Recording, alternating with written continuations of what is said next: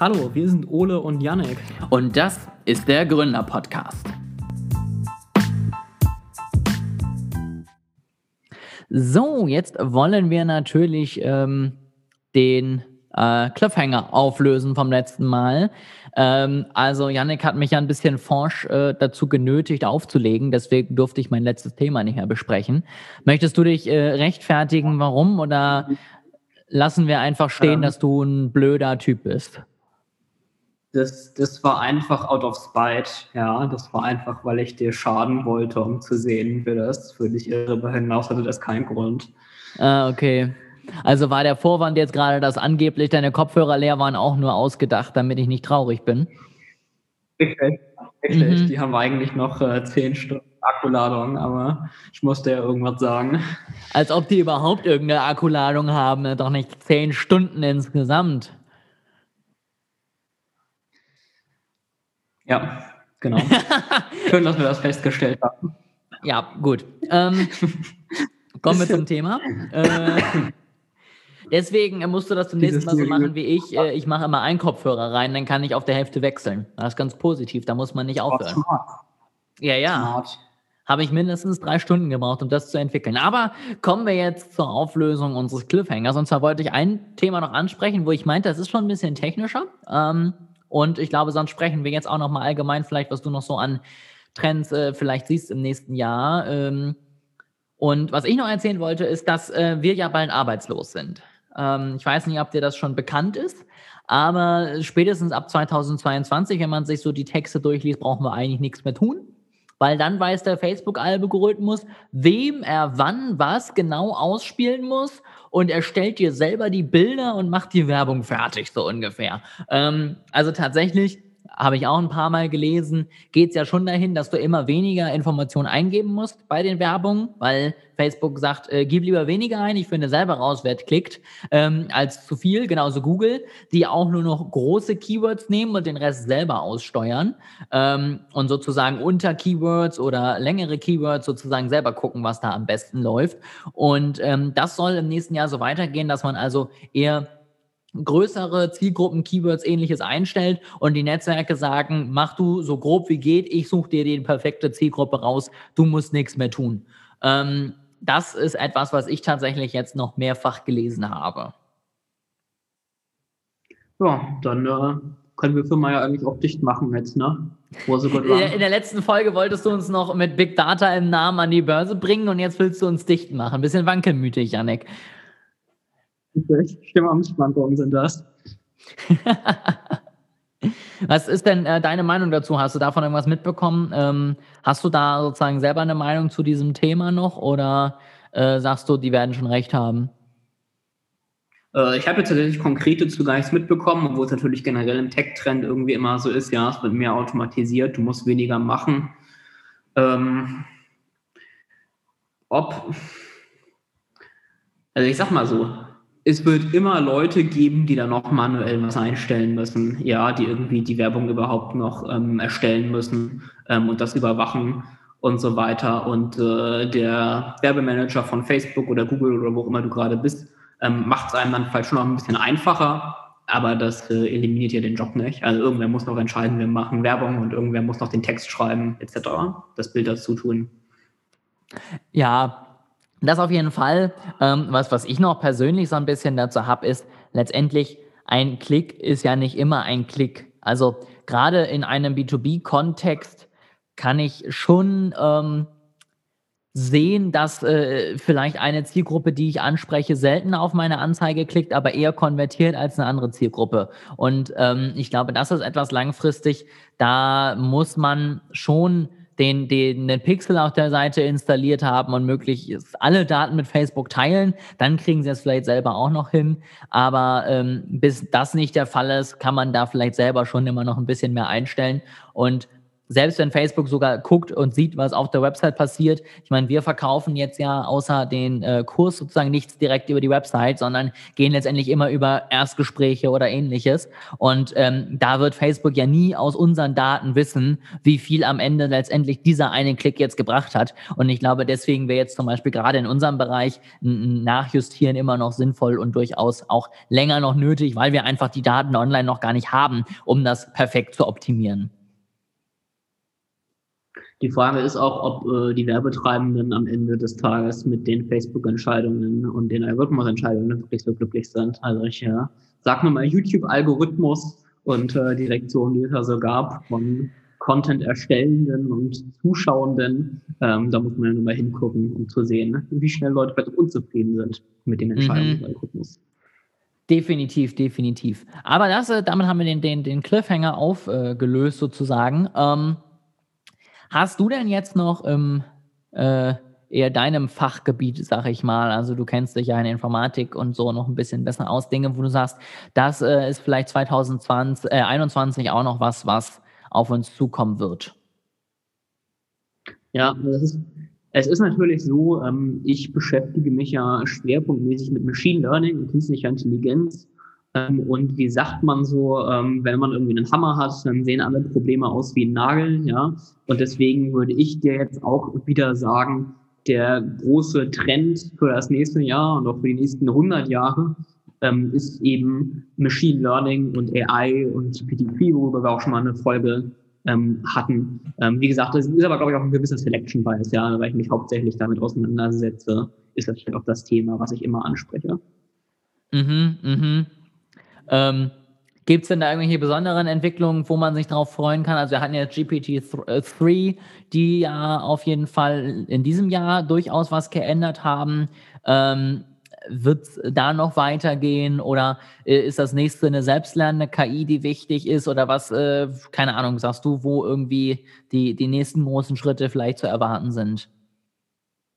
Ähm, also was, glaube ich, das Interessanteste ist, ähm, wir werden eine stärkere Adaptierung von Machine Learning und künstlicher Intelligenz ähm, in allen Bereichen sehen. Weil es ist ja so, also es gibt zwar schon relativ fortgeschrittene Technologien, aber um diese fortgeschrittenen Technologien ähm, auf deinen Use Case anwenden zu können, musstest du halt irgendwie relativ kompetente Leute immer bei dir haben, ähm, die sich damit auskennen, die programmieren können, die wissen, was hinter den Modellen steht, ähm, sich einfach mit künstlicher Intelligenz gut auskennen ähm, und die mussten das dann irgendwie für dich analysieren und programmieren, implementieren und umsetzen und so weiter. Was natürlich sehr aufwendig ist und äh, nichts mögen Firmen weniger als großen Aufwand und große finanzielle Kosten. Ähm, gerade bei so, Post, bei so Projekten wie lass uns mal was Neues machen, was, was nicht akut notwendig ist. Es ist jetzt aber so, ähm, dass in den letzten Jahren Anbieter wie Amazon Web Services und Google Cloud und Microsoft Azure immer mehr so Automated Machine Learning in the Cloud anbieten. Ja, also du kannst irgendwie auf Google Cloud gehen und dann kannst du da deine Daten hochladen und sagen, das ist der Input und das ist der Output. Und dann klickst du einfach nur noch auf den Button, die künstliche Intelligenz von Google soll das irgendwie für mich lernen. Ja, und dann wartest du ein paar Stunden oder Tage und dann hat es irgendwie gelernt. Und dann musst du Google Cloud nur noch sagen, das sollst du jetzt konstant anwenden auf deinen Use Case. Und das macht das alles irgendwie für dich und du kriegst nur noch eine Rechnung. Ähm, und ich glaube, mit, mit dieser Art der Umsetzung wird es mehr Firmen geben, die das adaptieren, als wenn du das immer alles selber programmieren musst. Mhm. Und was für Use Cases wären da jetzt irgendwie vielleicht sinnvoll oder möglich? Also ich finde ja, wie, wie du schon sagst, äh, Hammer und Nagel, ne? Äh, grundsätzlich wird einem ja egal, je nachdem, wo man guckt, immer erzählt, dass das Problem, was man jetzt hat, am Ende die KI lösen kann. Ähm, und da, man muss noch fest genug dran glauben, so ungefähr. Ähm, Gibt es da jetzt irgendwelche Use Cases, wo du sagst, da wäre das sinnvoll? Oder äh, weniger sinnvoll vielleicht, auch wenn es da irgendwas gibt, was man noch nicht machen sollte? Ähm, also ich würde sagen, einmal im Bereich Marketing, ähm, im Grunde das TikTok und Facebook und Co. und so weiter heute schon machen, ähm, kannst du auch zunehmend für dich als kleine Firma machen. Ja, also es gibt ja schon ähm, den normalen A-B-Test, ja, den du auf deiner Webseite machen kannst. So, du sagst, ich mache für die Hälfte der Nutzer den Button rot und für die andere Hälfte mache ich ihn blau und dann gucke ich, wer, ähm, wer mehr draufklickt. Und das kannst du mit Machine Learning machen ähm, dass quasi automatisch gelernt wird, was am sinnvollsten ist, genauso wie TikTok auch automatisch lernt, welcher User was am meisten ähm, angucken möchte. Und da könnte ich mir vorstellen, dass Leute das einfach für ihre Webseite deployen, ähm, dass die irgendwie lernt, was für Nutzer, je nachdem nach IP und was alles an Daten gibt, ähm, was am ehesten möchten, zum Beispiel bei uns auf den Gespräch vereinbaren klicken, äh, Button zu klicken ähm, und das dann dafür einzusetzen. Ah, okay, das heißt, dass ich dann irgendwie 30 äh, leicht unterschiedliche Versionen meiner Website irgendwie habe, ähm, leichte Anpassungen und die schmeiße ich alle in die, in die KI rein und die spielt immer je nach User das aus, wo sie das äh, Gefühl hat oder dann irgendwann eben auch weiß, was ihn am ehesten sozusagen interessiert. Genau, das konnte ich mir zum Beispiel vorstellen. Mhm, mhm. Okay, spannend. Und ähm, was ich jetzt letztens äh, fand ich ganz interessant, da hatte ich dann mal mit einem Kontakt über LinkedIn, die irgendwie so Blogbeiträge zusammenfassen und daraus dir dann irgendwie auch mit KI dann irgendwie Facebook und Instagram und ähnliches Texte sozusagen rausschmeißen können. Das geht auch mit längeren Podcasts, wo du dann neben dem Transkript eben auch Zusammenfassungen und sowas kriegst. Ähm, Wäre das was, wo du vielleicht auch sagst, dass das in den nächsten Jahren immer mehr übernommen wird? Also, dass wenn ich eine große externe Quelle irgendwie habe, also sei es jetzt unser Podcast, dass ich jetzt in zehn Jahren, äh, in zehn Monaten nichts mehr machen muss, sondern nur noch auf irgendeinen Knopf klicke und dann kriege ich drei Instagram-Beiträge, eine Story, einen Facebook-Beitrag und eine Blog-Zusammenfassung dafür. Ähm, wird es sowas auch geben? Ich könnte es mir prinzipiell vorstellen. Ähm, ich bin aufgrund meiner persönlichen Erfahrung ein bisschen skeptisch. Also ich hatte die Geschichte ja, glaube ich, schon mal außerhalb des Podcasts erzählt. Ähm, ich ja auch so eine künstliche Intelligenz gebaut, in, in Anführungsstrichen, ähm, deren Aufgabe es war, ähm, Zeitungsartikel zusammenzufassen in wenige Stichpunkte. Und dann gab es ja diesen einen Zeitungsartikel, wo es irgendwie um Cannabis geht, ging und meine ähm, künstliche Intelligenz hat den ersten Satz der Zusammenfassung gemacht, uh, this shit is like the weakest joint. Und immer seitdem ich das gesehen habe, bin ich so ein bisschen skeptisch, ähm, ob man die, die Produkte wirklich so auf den Markt loslassen kann. Wenn ich mich jetzt allerdings von meiner persönlichen Erfahrung bisschen löse, äh, ein bisschen objektiver betrachte, glaube ich, also es ist was, was heute noch Fehler hat, aber was sich weiterentwickelt und was sehr nützlich sein kann. Und ja, ich glaube, das wird sich mit der Zeit auch mehr durchsetzen. Vielleicht noch nicht in zehn Monaten, vielleicht erst in zwei, drei Jahren, aber langfristig denke ich schon. Okay, spannend. Ähm, Gibt es sonst noch irgendwas, wo du sagst, dass, äh, da müssen wir sozusagen die Augen offen halten, gerade auch vielleicht im Marketingbereich oder allgemein im Bereich Gründung? Also ich habe mir mal ähm, diese, so, so, ein Paper hier von Gartner runtergeladen, die Top Tech Trends für, äh, für 2021.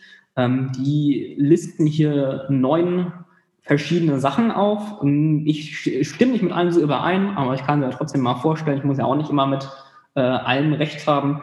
Ähm, eine der Dinge ist das Internet of Behaviors. Ähm, da sagen sie im Grunde, okay, das, was irgendwie Facebook und TikTok und so weiter machen, das wird noch stärker auf andere Bereiche ausgedehnt. Also es ist ja so, die Webseiten tracken dein Verhalten, während du gerade auf deren Webseite bist. Also TikTok trackt irgendwie, welche Videos du auf TikTok anguckst oder skippst. Ähm, und Facebook ist ja schon in den Bereich gegangen, dass sie mit dem Facebook Pixel das auch auf andere Webseiten ausgedehnt haben dieses Gartner-Paper sagt eben, okay, das wird jetzt so stark werden, diese Riesenfirmen wie Facebook und Google, die tracken quasi alles, was du machst, auf jeder Webseite, überall, wo du bist, ja, wo du hinguckst, wie lange du auf einer Webseite bist und was du anklickst und wie lange du zögerst, bevor du auf Kaufen klickst und so weiter. Ne, also mit Internet of Behaviors meinen sie eben, dein gesamtes Behavior, wirklich dein gesamtes Verhalten ähm, wird getrackt. Und ich glaube, technisch ist das schon möglich, was natürlich die Frage ist, was hier auch angemerkt wird, wie ist das regulatorisch? Ja, also ich glaube, in der Öffentlichkeit wird es einen gewissen Backlash geben und gerade in der EU ähm, aus, aus einer Regulierung ist es natürlich sehr schwierig, das konkret umzusetzen. Ja, also ich glaube, in Amerika wird man das sicherlich haben können. Ähm, zumindest, wenn sie nicht ihre Datenschutzeinstellungen ändern. Ähm, in, in China, Asien sicherlich auch. Ähm, in Europa sehe ich das tatsächlich auch ein bisschen kritisch. Also ich meine, inzwischen kann und darf mir Instagram noch nicht mal mehr zeigen. Also das hat, das fand ich jetzt wirklich ein bisschen over the top. Die Anzahl der Leute, die meinen Beitrag per Nachricht weitergeleitet haben. Also ich kann ja auf Instagram Beiträge eben per Nachricht an andere Leute schicken und ich als Creator sehe halt nur, wie häufig wurde der weitergeschickt. Nicht von wem, nicht an wen, sondern einfach nur die Zahl. Und aufgrund von scheinbar irgendwelchen Gerichtsentscheidungen haben sie den jetzt erstmal komplett in der EU ausgeschaltet. Genauso wie sie sehr, sehr viele Werbung, die irgendwie auf Messenger getrackt werden, ähm, nicht mehr so anbieten können wie bisher. Und ähm, das ist zum Beispiel jetzt was, wo ich sage, wenn selbst diese einfachen Metriken, diese einfachen Zahlen, die ich da sehe, ja, ich sehe ja immer noch keinen Menschen, ich sehe ja immer noch, äh, noch nicht mal ein Alter, sondern ich sehe einfach nur eine Zahl. Wenn selbst die schon dicht gemacht werden, dann werden wir auf jeden Fall auch nicht eine Lockerung bei den Facebook-Pixeln bekommen, um da irgendwie noch bessere Daten anzubieten. Es gibt ja ansonsten ähm, noch, also es gibt noch acht weitere Trends, mit, mit vielen stimme ich nicht so wirklich überein und manche finde ich auch ein bisschen uninteressant. Also äh, eins von denen ist im Grunde ja, Leute arbeiten jetzt mehr im Homeoffice und Leute arbeiten nicht mehr so viel im oh. Büro. Natürlich auch so, ja. Danke, Gartner, für diese Erkenntnis. Gut, dass ich mir das White Paper runtergeladen habe. Ähm, Dann können wir den Podcast ja jetzt beenden, weil wir haben ja 2021 durchgespielt. Wir wissen, Homeoffice, äh, wir sind raus. Richtig, ja, das sind die großen Erkenntnisse hier. Das, dafür habt ihr eingeschaltet. Braucht man eigentlich nicht weiter zu sein jetzt.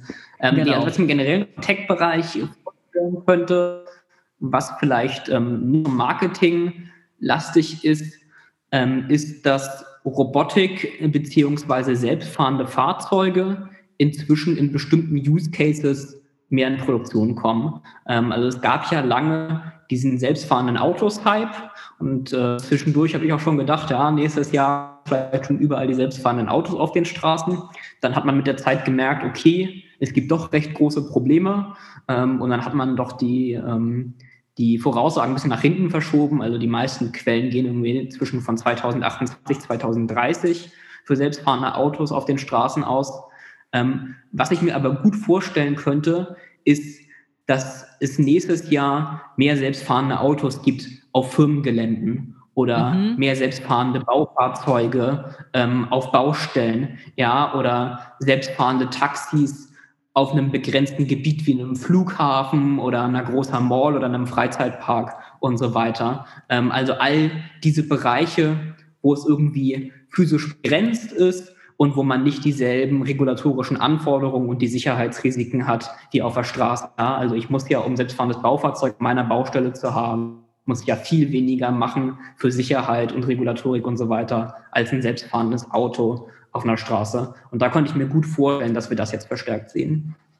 Äh, das auf jeden Fall. Also tatsächlich, ich weiß nicht, ob du schon mal im Hamburger Hafen warst. Da gibt es ja jetzt schon seit einigen Jahren ähm, das eine komplett selbst automatisierte äh, Terminal. Da ist natürlich super einfach. Da hast du einen begrenzten Bereich, da hast du auch eine begrenzte Aufgabenverteilung. Ne? Also da weißt du, der eine muss es hinbringen, der andere muss abholen und aufs Schiff laden.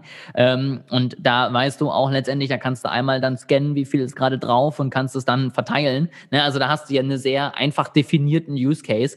Und ähm, ich glaube, da werden wir jetzt ein paar komplexere Sachen sehen. Also so ein, so, ein, so ein Freizeitpark, da kann ja schon mal mehr passieren. Aber wenn da eben so ein Auto langsam durch den Park juckelt, ist das halt nichts, was jetzt irgendwie großartig aufbraucht. Das braucht halt vernünftige Sensoren an allen Seiten und muss rechtzeitig bremsen können. Und der Rest, äh, ne, die, die Routen kann man sogar einzeichnen, wenn es sein muss. Und ähm, ich glaube, da sieht man auf jeden Fall auch noch mal was, ähm, ohne dass das jetzt auch eine, eine riesige Veränderung wäre. Ne? Also es ist jetzt ja noch nichts, wo man sagt, es wird danach alles anders aussehen lassen, aber ich glaube, es ist trotzdem dann mal so ein bisschen wieder ein bisschen realistischeres Betrachten von diesem Hype. Wie du selber auch schon sagst, ich habe auch gedacht, wir fahren eigentlich dieses Jahr schon alle mit selbstfahrenden Autos. Ähm, und dann wurde es immer weiter nach hinten geschoben und es ist immer in fünf Jahren und äh, dieses Jahr ist es auch wieder in fünf Jahren. Und ähm, ich glaube, da mal gucken. Vielleicht ist es diesmal wirklich in fünf Jahren, aber äh, es wird auf jeden Fall noch seine Zeit brauchen, dass man das wirklich dann überall ausbreiten kann.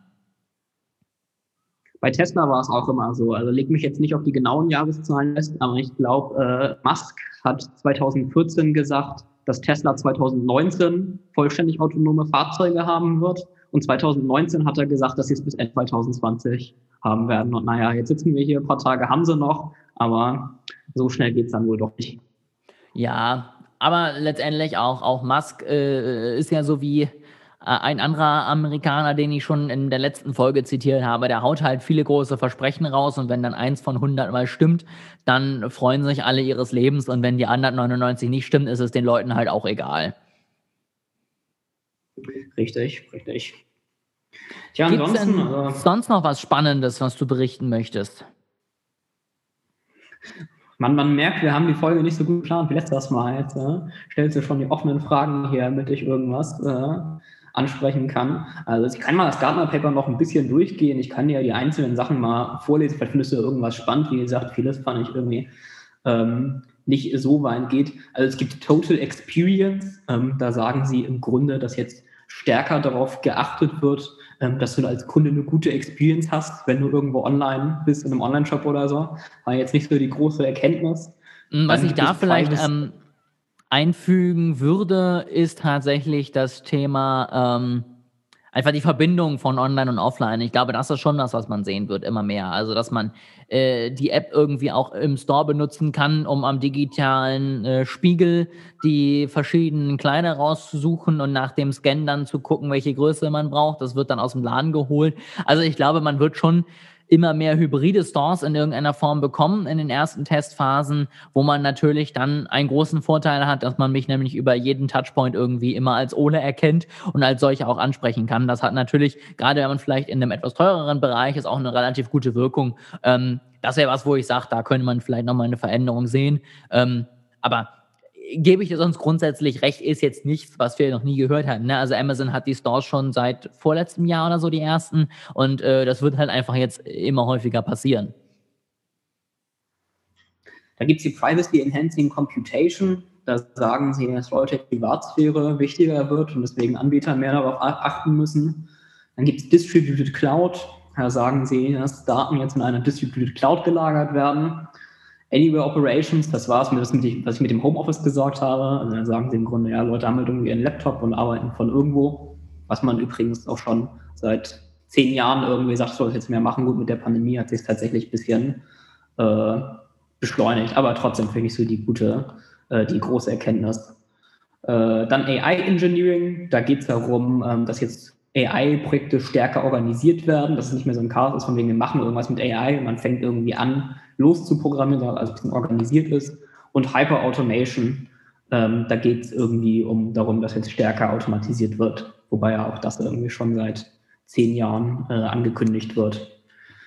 Ich glaube, es äh, wird alles passieren, so wie Sie sagen. Also es wird alles ein bisschen mehr kommen. Aber ich sehe da jetzt natürlich den riesen Einfluss, dass wenn ich jetzt am 1.1.21 hier die, das Haus verlasse, dann plötzlich irgendwie nur noch äh, selbstfahrende Autos über die Distributed Cloud fahren und da drin Leute sitzen, die im Homeoffice ihre Aufgaben machen. Ne? Also ich glaube, so äh, krass wird es dann doch nicht. Ich würde mal äh, für, für den Rest der Folge jetzt würde ich noch mal ein bisschen ein spekulatives äh, Thema anschneiden. Ne? Also die Zuhörer, die gerne immer nur die konkreten Sachen, wo wir über Texte vom Economist oder Gartenrundfunk reden, äh, hören möchten, können ja wegschalten. Und die, die bei ein bisschen spekulativeren und freieren Gesprächen hier von uns lieber zuhören, ähm, können ja dabei bleiben.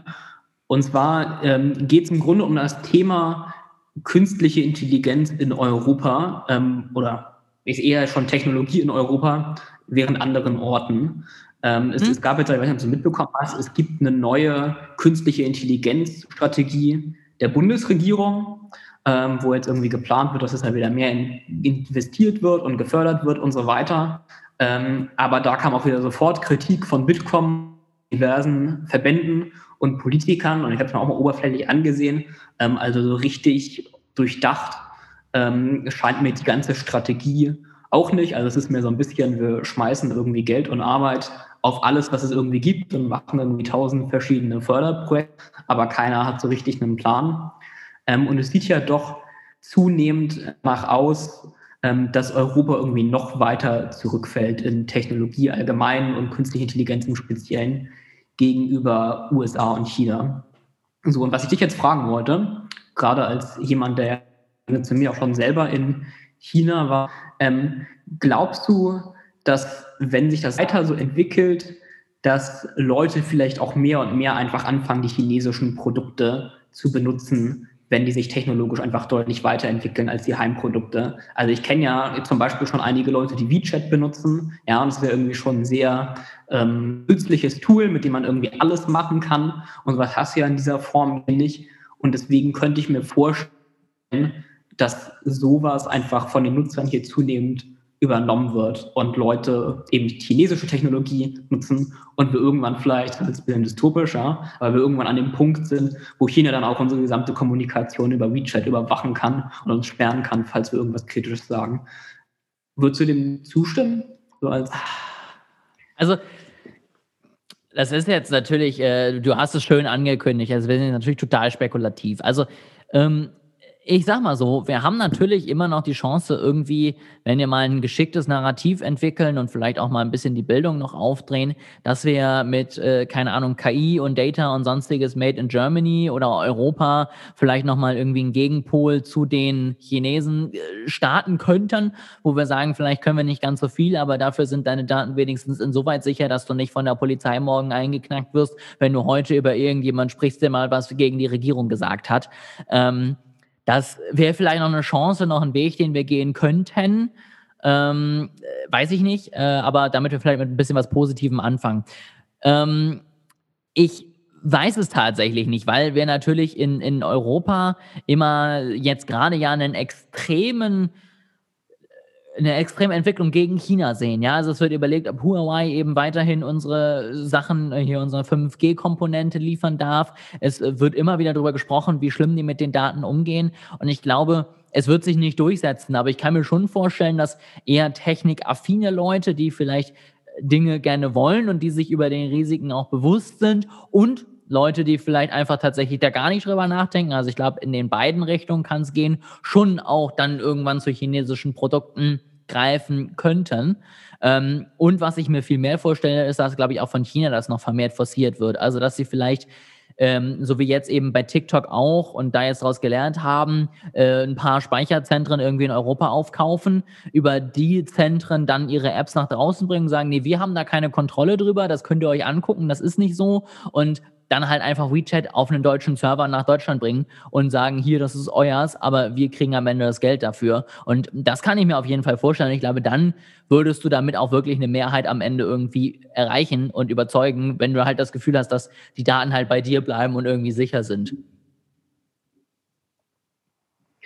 Aber der, also du hast jetzt eben Huawei so ein bisschen als Beispiel genannt, ähm, also dieser Backlash gegen Huawei, das war ja eher aus regierungs- und regulatorischer Sicht, ja? Oder würdest du sagen, du hast auch viele Individuen wahrgenommen, äh, die irgendwie gesagt haben, ich bin kein 5G, wenn es von Huawei äh, festgestellt wird? Ähm, nein, das nicht. Das nicht, aber natürlich, ich sag mal so, wenn, wenn die Produkte irgendwie in Deutschland keine Zulassung haben und dann irgendwie da nicht mehr auf einfachem Wege erworben werden können, ja, ähm, so wie Trump irgendwie fast TikTok aus dem Store geschmissen hätte, kann das hier in Europa ja auch passieren, wenn China sich da nicht dran hält. Sowas würde natürlich schon Leute davon abschrecken, dann irgendwie die Produkte oder die Apps oder ähnliches aufs Handy runterzuladen. Ne? Also ich glaube, wenn der Kauf immer mit ein paar Problemen verbunden ist, kann das schon noch eine abschreckende Wirkung irgendwie haben haben? Das wäre jetzt meine nächste Frage gewesen. Hältst du es für realistisch, dass chinesische Produkte ähm, so stark eingeschränkt oder verboten werden in Europa? Also ich sag mal, WeChat ist ja irgendwie normal verfügbar, TikTok ist auch normal verfügbar. Diese ganze Geschichte war äh, nur in, in den USA, nirgendwo in Europa. Ich habe niemanden wahrgenommen, der da eine stärkere Einschränkung fordert. Und ich kann es mir auch nicht so wirklich vorstellen, einfach weil es natürlich bei der Userbase, wenn schon x Millionen Leute TikTok haben, natürlich auch nicht gut ankommt, wenn es dann gesperrt wird. Ja, ähm, schon. Also ich, ich sehe es im Moment auch noch nicht kommen. Ne? Ich will jetzt auch nicht irgendwie das äh, Böse hier vom Himmel äh, heraufbeschwören, so ungefähr. Ähm, aber ich meine, letztendlich, wenn man sich überlegt, wie weit äh, die EU mit der DSGVO über das Ziel hinausgeschossen ist, äh, pff, möglich kann alles sein. Und ähm, wenn wir uns weiter so entwickeln und wir hier in Deutschland dann halt irgendwann gefühlt Technologie aus der Steinzeit haben und China halt einfach mit vielen Daten viel, viel gemacht hat, kann es schon durchaus vorkommen, dass die auch, um sozusagen die EU irgendwie als Standort noch wieder doch so ein bisschen zu schützen, vielleicht doch gegen vorgehen. Ähm, ich glaube, es würde einen riesigen Aufschrei äh, mit sich bringen. Deswegen glaube ich auch nicht, dass es wirklich zeitnah passiert. Aber bevor wir, glaube ich, komplett irgendwie dann von der Bildfläche verschwinden, kann auch das letztendlich noch ein Weg sein, um irgendwie Europa ansatzweise wieder mit selber und eigener Technik zu versorgen. Also das ist so ein bisschen mein, mein Herzensthema, was ich jetzt mal angeschnitten habe. Ähm, also künstliche Intelligenz und Technologie ist natürlich einerseits meine, einer meiner großen Interessen. Ähm, und chinesische Politik ähm, oder die politischen Zustände in China auf der anderen Seite auch. und ich sehe es tatsächlich als eine der größten Herausforderungen für dieses Jahrzehnt. Also ich glaube schon, dass wir enorm zurückgefallen sind und weiter zurückfallen in, in Europa ähm, auch in den aktuellen Entwicklungen. Ja, also es ist ja nicht so, dass nur irgendwie Facebook und Google in Amazon und so weiter früher in den USA entstanden sind und da halt im Bestand bleiben und wir das nicht haben, sondern ja auch so, dass die meisten der großen Software-Startups und die der neuen Entwicklungen auch aus den USA oder China kommen. Ne? Also TikTok ist jetzt das Beispiel für China, ähm, aber auch in den USA zum Beispiel Zoom jetzt groß geworden in der Pandemie oder Splunk ist auch ein, eine große Firma, jetzt kommt auch alles aus den USA, kommt wenig aus Europa. Ähm, und ich glaube, dass das wirklich eines der größten Probleme für die EU ist, ähm, dass wir das nicht selber entwickeln können und ähm, uns technologisch abhängig machen von den USA und von China. Ähm, und ich halte die aktuelle Strategie in Deutschland und in der EU, die gefahren wird, nicht für sinnvoll, weil irgendwie versucht wird, so ein bisschen alles zu machen. Ja, du schmeißt irgendwie Geld in lauter verschiedene Initiativen und hoffst, dass da was Großes rauskommt, aber du brauchst was Konzentriertes. Also in China gibt es irgendwie konzentrierte Projekte, ähm, wo der Staat irgendwie den Ton angibt, wo jetzt was entwickelt wird. Und in den USA war es so, das kam größtenteils aus Kalifornien, aus Silicon Valley. Und es war alles konzentriert ähm, um diese Stanford University, um dieses Ökosystem rum, ähm, wo da eben der, der akademische Fokus war, aber auch die Firmen drumherum. Und ich glaube, gerade in Deutschland ist dieses fokussierte und dieses Elite-Dasein, weil Stanford zum Beispiel ist ja de facto eine Elite-Universität, ähm, wird hier immer kritisch gesehen. Also hier wird eher gesagt, anstatt dass du irgendwie eine Elite-Uni hast, wo nur die allerbesten mit 1,0 Abi reinkommen und da so viel reingesteckt wird, sollen lieber noch mehr Studienplätze geschaffen werden, damit noch mehr Leute studieren können. Ähm, und diese, dieses ganze Elite-Dasein wird sehr kritisch gesehen und es wird irgendwie viel Wert auf Gleichheit gelegt. Und unabhängig davon, was das jetzt im Großen und Ganzen irgendwie politisch vom Menschenbild heißt, halte ich das im Bereich Technologie einfach nicht für sinnvoll. Also ich glaube, wir müssen da wirklich einen konzentrierten Effort haben und auch sowas wie eine Elite-Universität ähm, und eben wirklich was, wo die Besten sich irgendwie treffen und die Besten was entwickeln, statt zu versuchen, das so völlig verteilt zu machen.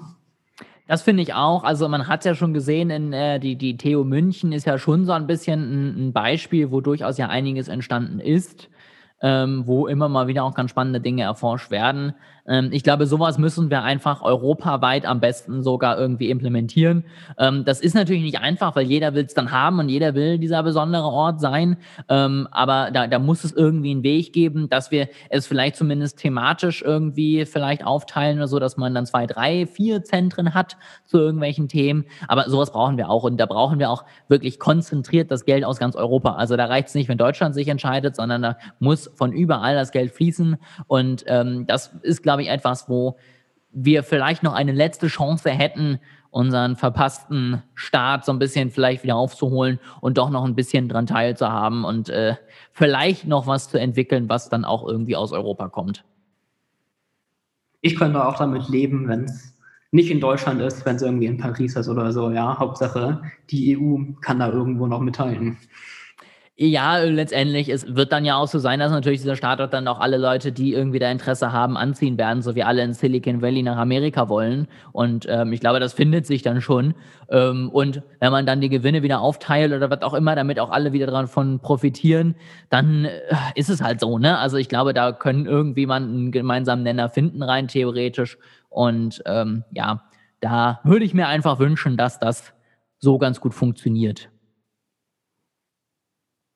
Ja, also das, was die TU München jetzt angesprochen es geht natürlich schon, aber es ist natürlich irgendwie nicht vergleichbar mit Stanford oder mit so konzentrierten Initiativen. Also Ähm, es gibt ja das World University Ranking jedes Jahr, das irgendwie versucht, alle Universitäten zu ranken, welche die besten sind. Auch viel Kritik an der Methode, äh, Methodik. Mhm. Zitieren Sie jetzt einfach mal und ich habe da mal nachgeguckt. Ähm, also die beste Uni aus Deutschland in diesem Ranking war tatsächlich die TU München, aber die hat halt weltweit nicht mal in die Top 50 geschafft. Ja, während eben, wenn du dir irgendwie anschaust, so MIT, Stanford, aber auch in England, Oxford, Cambridge und so weiter, die liegen alle vorne. Und die ETH mhm. Zürich, ähm, das ist so die einzige Festland Europa, die es wirklich weit geschafft hat. Aber die TU München oder andere deutsche Universitäten können da eben überhaupt nicht mithalten. Das ja auf jeden Fall ja was, wo man nochmal dran arbeiten könnte. Also falls ja jemand, der irgendwie in der Politik sitzt, zuhört, äh, Yannick ist da gerne beratend äh, dabei und unterstützt euch da. Ich mache euch dann auch das Marketingkonzept dafür fertig, dass das Ganze gut ankommt, ja, und dann machen wir dann was richtig Cooles draus ähm, und sorgen dafür, dass Deutschland endlich die oder Europa endlich den Anschluss wieder kriegt und richtig, richtig coole Produkte entwickelt falls die äh, Regierung noch einen neuen Staatssekretär für Digitales sucht, ja, ruft mich an, falls jemand gerade zuhört. Ähm, aber vielleicht nochmal in, in, in etwas ernsteren, äh, im etwas ernsteren Ton. Wir sagen ja irgendwie am Ende jeder Folge, wenn ihr dazu Meinung habt, dann kontaktiert uns irgendwie, ja, schreibt uns eine E-Mail oder auf Facebook oder so. Äh, hier würde ich jetzt auch nochmal sagen, aber mit ein bisschen mehr Nachdruck, weil es eben mein, mein Herzensthema ist. Äh, also wenn ihr irgendeine Meinung dazu habt, muss auch nicht super gut ausgedacht haben, dann äh, lasst es uns doch gerne wissen. Definitiv, finde ich gut. Ähm, und bevor uns jetzt Zoom hier gleich runterrauscht, weil das irgendwas sagt, dass es gleich vorbei ist, beenden wir den Podcast hier mal an der Stelle und äh, danke fürs Zuhören. Wir freuen uns auf jeden Fall auf eure Meldungen und eure Meinung.